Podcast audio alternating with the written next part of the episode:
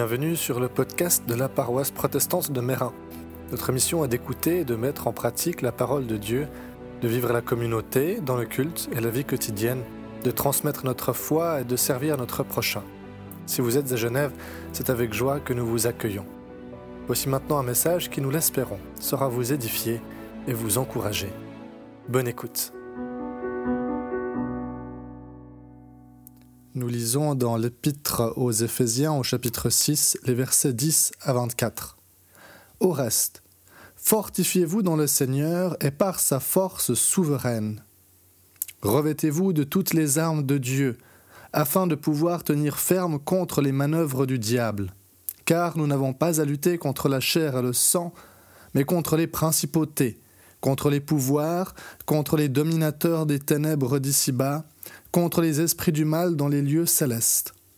C'est pourquoi prenez toujours les armes de Dieu, afin de pouvoir résister dans le mauvais jour et tenir ferme après avoir tout surmonté. Tenez donc ferme, ayez à vos reins la vérité pour ceinture, revêtez la cuirasse de la justice, mettez pour chaussures à vos pieds les bonnes dispositions que donne l'évangile de paix.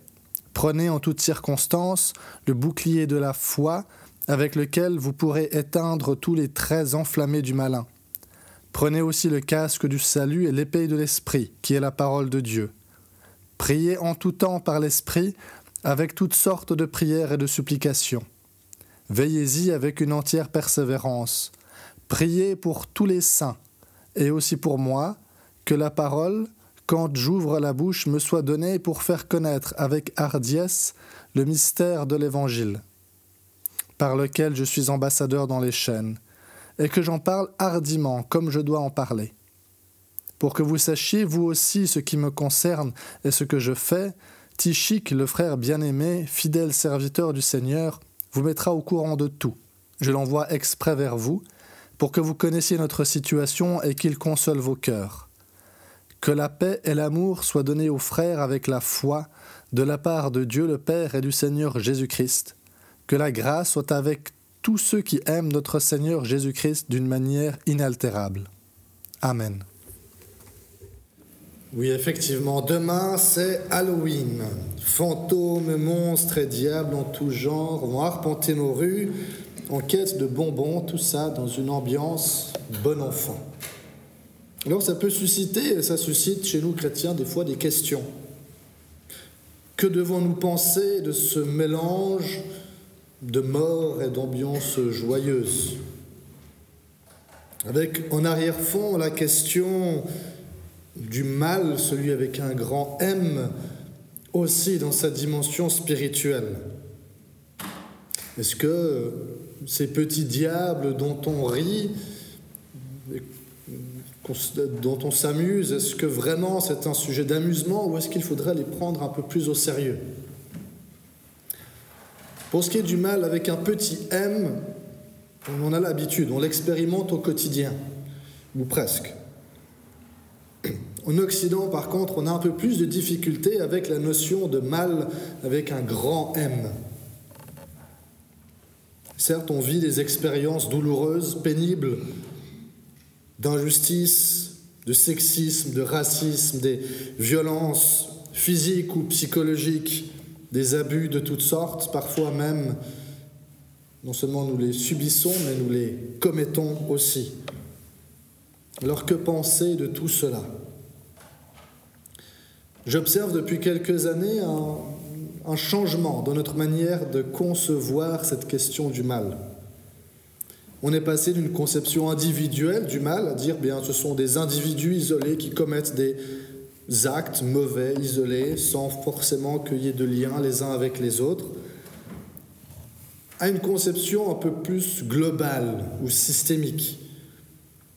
On commence à se dire, si des individus commettent du mal, c'est parce que des systèmes de pensée, des schémas culturels, des facteurs économiques, psychologiques ou autres les poussent à commettre ce mal-là.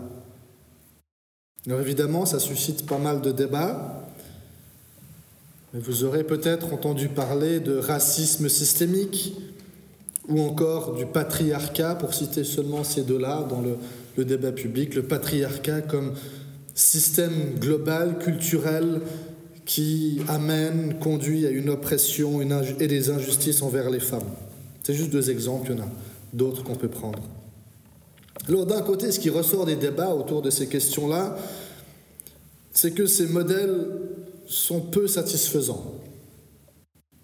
Et notamment, une des principales critiques qui leur est adressée, eh c'est qu'ils semblent en tout cas réduire la responsabilité individuelle, quelque chose qui nous est cher, en transformant les coupables en victimes. Hein, ce sont des victimes d'un système, victimes de facteurs économiques, psychologiques, sociaux, historiques, etc. Mais d'un autre côté, je crois que l'intuition qui est derrière, elle est juste. Celle de se dire, ce ne sont pas juste des individus isolés qui commettent des actes de violence ou d'injustice isolés, mais il y a quelque chose d'autre, quelque chose de commun, quelque chose de plus grand, de plus profond, de plus insidieux dans ce mal que nous expérimentons dans nos vies.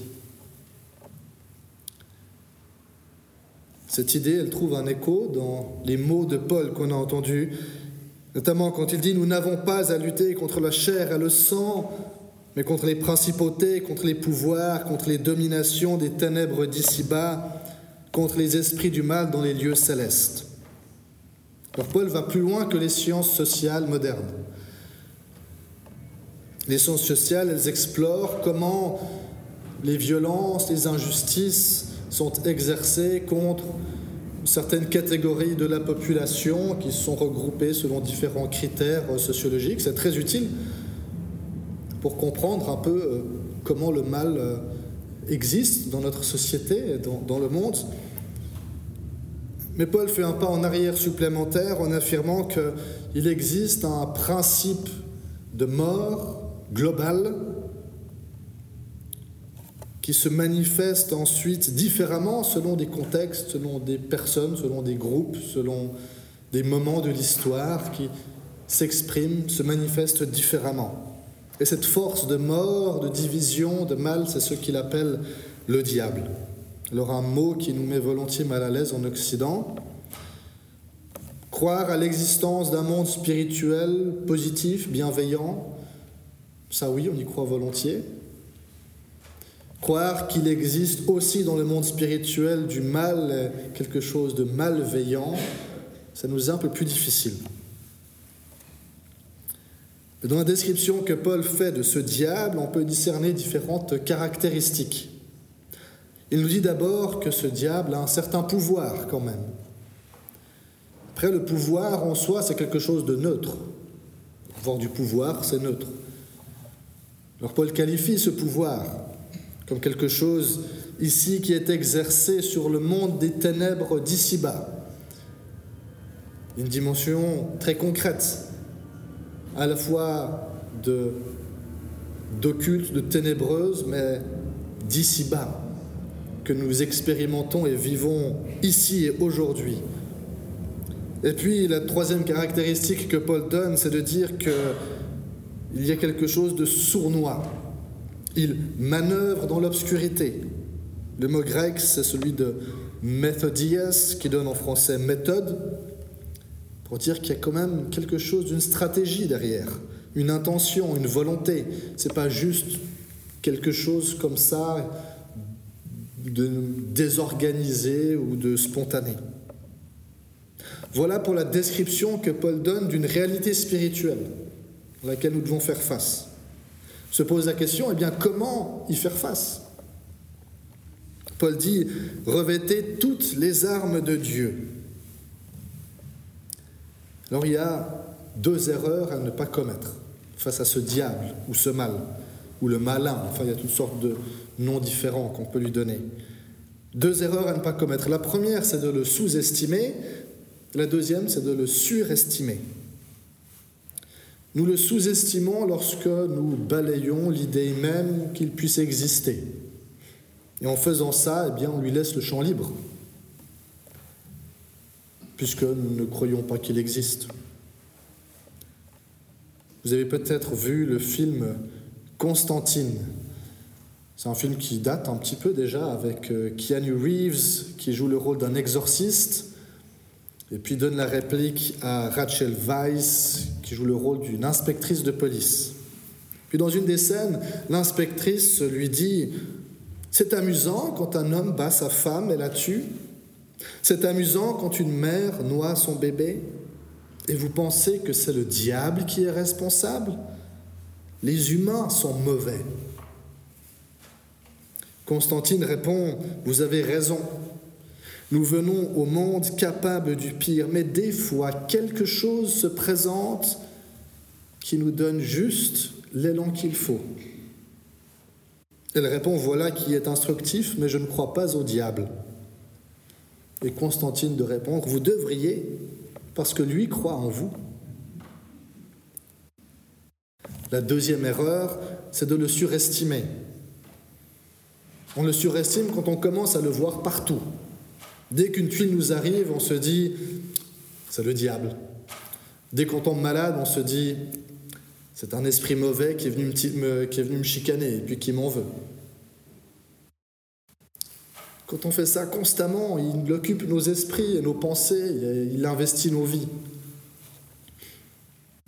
sans qu'il ait besoin, à vrai dire, de faire grand-chose pour venir euh, nous obnubiler. On lui donne alors trop de crédit, on le surestime. Paul écrit, Fortifiez-vous dans le Seigneur, tenez bon, Certes, le diable a un certain pouvoir, mais votre Dieu a un pouvoir bien plus grand. À vrai dire, votre Dieu a déjà vaincu le mal. Il a déjà vaincu le diable à la croix. Mettez donc toutes les armes de Dieu. Pas juste une, mais toutes. Et pas n'importe lesquelles, mais celles de Dieu. Et Paul en dresse la liste. Alors on ne va pas y prendre dans le détail parce que ça pourrait faire une autre prédication en entier. Mais il dresse une liste de ces armes de Dieu. Alors il faut se rappeler qu'à ce moment-là, Paul est en prison, dans une prison romaine, certainement avec un ou plusieurs gardes qui sont constamment à le surveiller. Probablement pas avec l'armure complète pour le combat, mais voilà. C'est la réalité de Paul et il tire de ça pour nous dire quelque chose. Et dans sa liste, il y a la ceinture de la vérité, la cuirasse de la justice, les chaussures du zèle, de l'évangile de paix, le bouclier de la foi, le casque du salut. Qu'est-ce qu'on remarque dans cette liste? Eh bien, ce sont toutes des pièces d'armure, de protection, des éléments qui aident à tenir ferme, à résister. Et Paul les identifie à différents dons de Dieu, la vérité, la justice, l'évangile, la foi et le salut. Autant de choses que Dieu nous donne, que Dieu accomplit, que nous recevons gratuitement, à qui ensemble elles viennent affirmer et assurer que nous pouvons nous tenir droit devant Dieu. Ensemble, elles nous disent qui nous sommes, que nous sommes des hommes et des femmes justifiés devant Dieu, c'est-à-dire que Dieu voit comme irréprochable, parfait, saint. Grâce à tout ça, nous pouvons nous tenir devant lui, la tête haute, sans craindre et sans rougir. Face aux mensonges, face aux doutes, face à tout ce qui peut venir nous déstabiliser, Dieu nous donne ce qu'il nous faut pour tenir ferme, pour pouvoir continuer à nous tenir droit devant lui.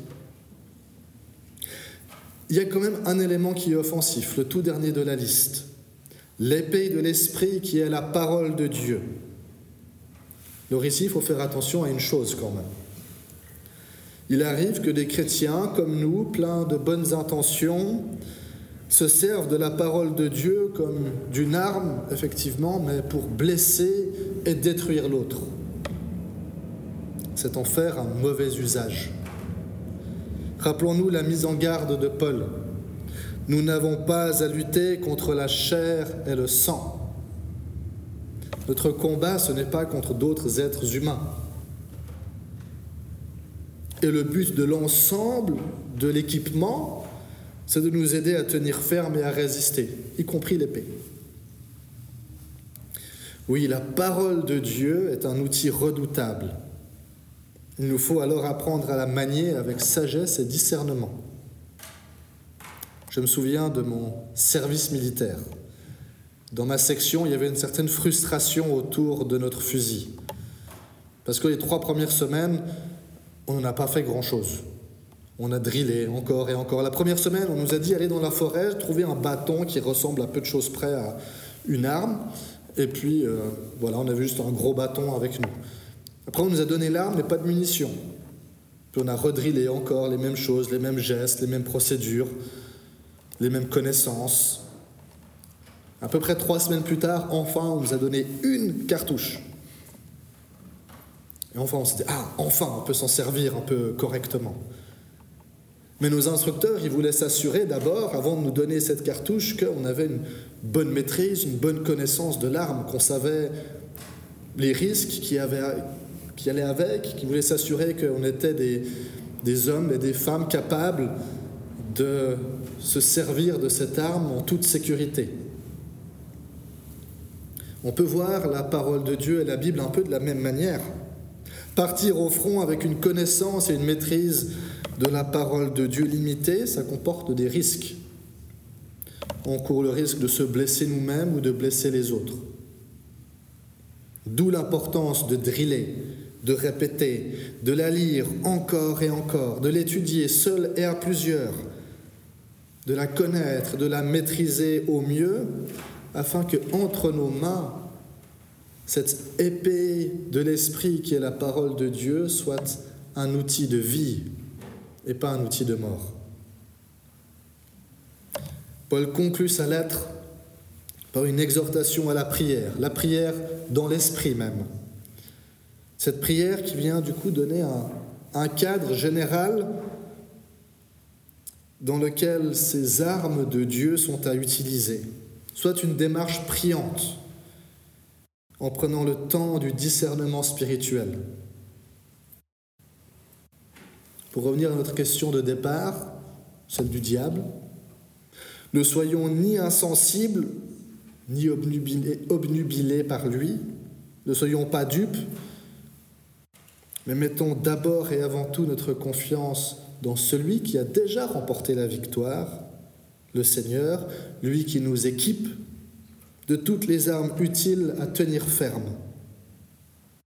Soyons équipés de la vérité, de la justice, du zèle pour l'évangile de la paix, de la foi, du salut et de la parole de Dieu. Amen.